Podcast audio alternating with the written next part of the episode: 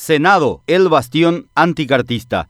La Cámara de Senadores sigue siendo el bastión anticartista para felicidad de la democracia paraguaya. Esto se confirmó con la última elección de autoridades de la mesa directiva. No solo resultó ganador y fue reelecto Oscar Cachito Salomón de Colorado Añetete, sino que aquí ganaron también diferentes fuerzas políticas que se reunieron porque no quieren vivir bajo las botas del movimiento Honor Colorado, que tiene un único líder que no admite discusión ni disenso. Pero para quienes eh, vieron el final de esta película y se sorprendieron con el furibundo comunicado del movimiento que lidera Cartes el martes pasado, le explicamos rápidamente que el nuevo rumbo perdió una vez más en el Senado en su intención de instalar a un leal a sus intereses, con lo cual cosechó su segunda derrota en apenas tres días. Recordemos que el domingo 20 de julio le golpeó fuertemente al cartismo la reelección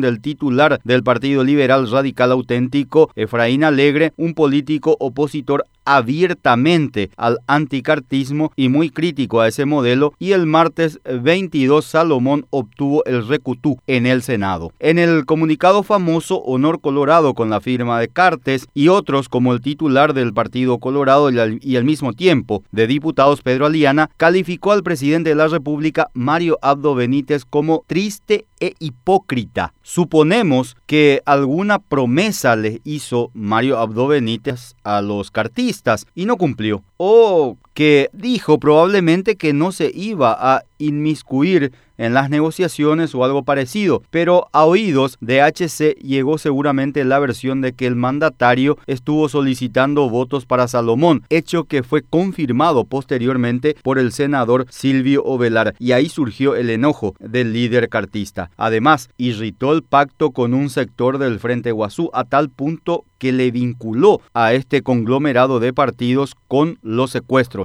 Ahora la pregunta es, ¿por qué Honor Colorado quiere manejar también el Senado? La respuesta parece obvia, pero como ya tiene el control de diputados, le falta ahora la Cámara Alta para tomar políticamente por completo el Congreso Nacional y ubicar a un aliado en la línea de sucesión presidencial, teniendo en cuenta que el vicepresidente de la República, Hugo Velázquez, tendrá que renunciar el año que viene para candidatarse a las internas presidenciales. Otra cosa que podría explicar el enojo del cartismo es que la hoja de ruta de este movimiento figura, digámosle, el juramento de Cartes como senador activo, hecho que no se pudo consumar en aquel 1 de julio del año 2018. Entonces, aquí viene otra pregunta. ¿Para qué quiere ocupar una banca si igual ya posee bastante poder político desde su casa? Quizás estará buscando el fuero. Vaya uno a saber por qué.